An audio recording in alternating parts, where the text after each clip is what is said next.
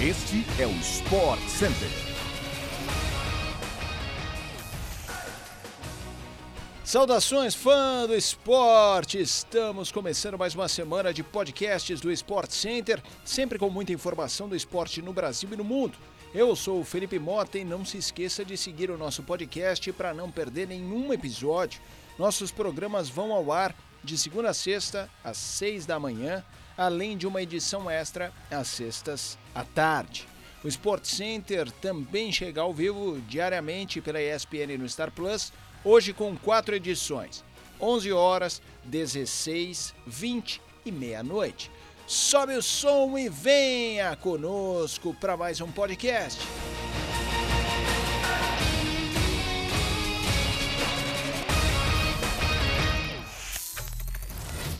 Podcast de hoje começa com notícias do Brasileirão. Pela 14ª rodada, o líder Palmeiras empatou por 2 a 2 com o Havaí na ressacada e foi a 29 pontos na tabela e manteve em 3 a vantagem para o Corinthians, que é o vice-líder.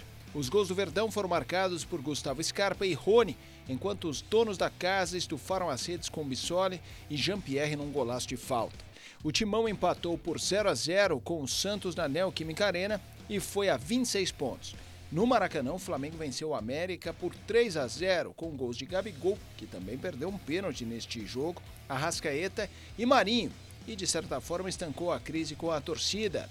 Em Belo Horizonte, o Atlético Mineiro saiu perdendo para o Fortaleza no Mineirão. Levou dois gols de Romarinho no primeiro tempo, mas reagiu na etapa final e com gols de Rubens, Hever e Matheus Jussa contra, conseguiu uma virada épica por 3 a 2. Com a vitória, o Galo encostou no Internacional, que abre o G4.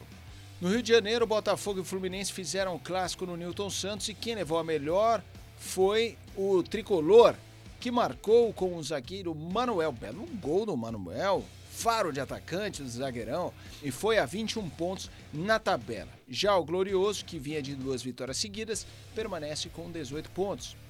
No Morumbi, o São Paulo empatou por 0 a 0 com o Juventude e foi a 19 pontos na classificação, desperdiçando a chance de se aproximar do pelotão da frente do brasileiro. O time gaúcho, por sua vez, segue no Z4, subiu uma posição. Era o Lanterna, agora está em 19. No futebol feminino, o fim de semana teve mais amistosos preparatórios para a Eurocopa, que acontece entre os dias 6 e 31 de julho na Inglaterra, com cobertura completa da ESPN pelo Star Plus. Jogando em casa, a seleção francesa feminina goleou Camarões por 4 a 0. Já a Noruega venceu a Nova Zelândia por 2 a 0. A seleção brasileira feminina, que se prepara para a estreia da Copa América no próximo dia 9 de julho contra a Argentina, disputa mais um amistoso amanhã contra a Suécia em Estocolmo. As comandadas da técnica Pia Sung Haig vêm de derrota por 2 a 1 para a Dinamarca na última sexta-feira. Na final de La Liga Promises, torneio de base da Espanha disputado nos Estados Unidos, o Atlético de Madrid venceu o Real Madrid no derby por 5 a 3 e ficou com o título. Filho do lateral esquerdo Marcelo, Enzo deixou seu pai orgulhoso, abriu o placar para a equipe merengue. A decisão teve transmissão ao vivo pela ESPN no Star Plus.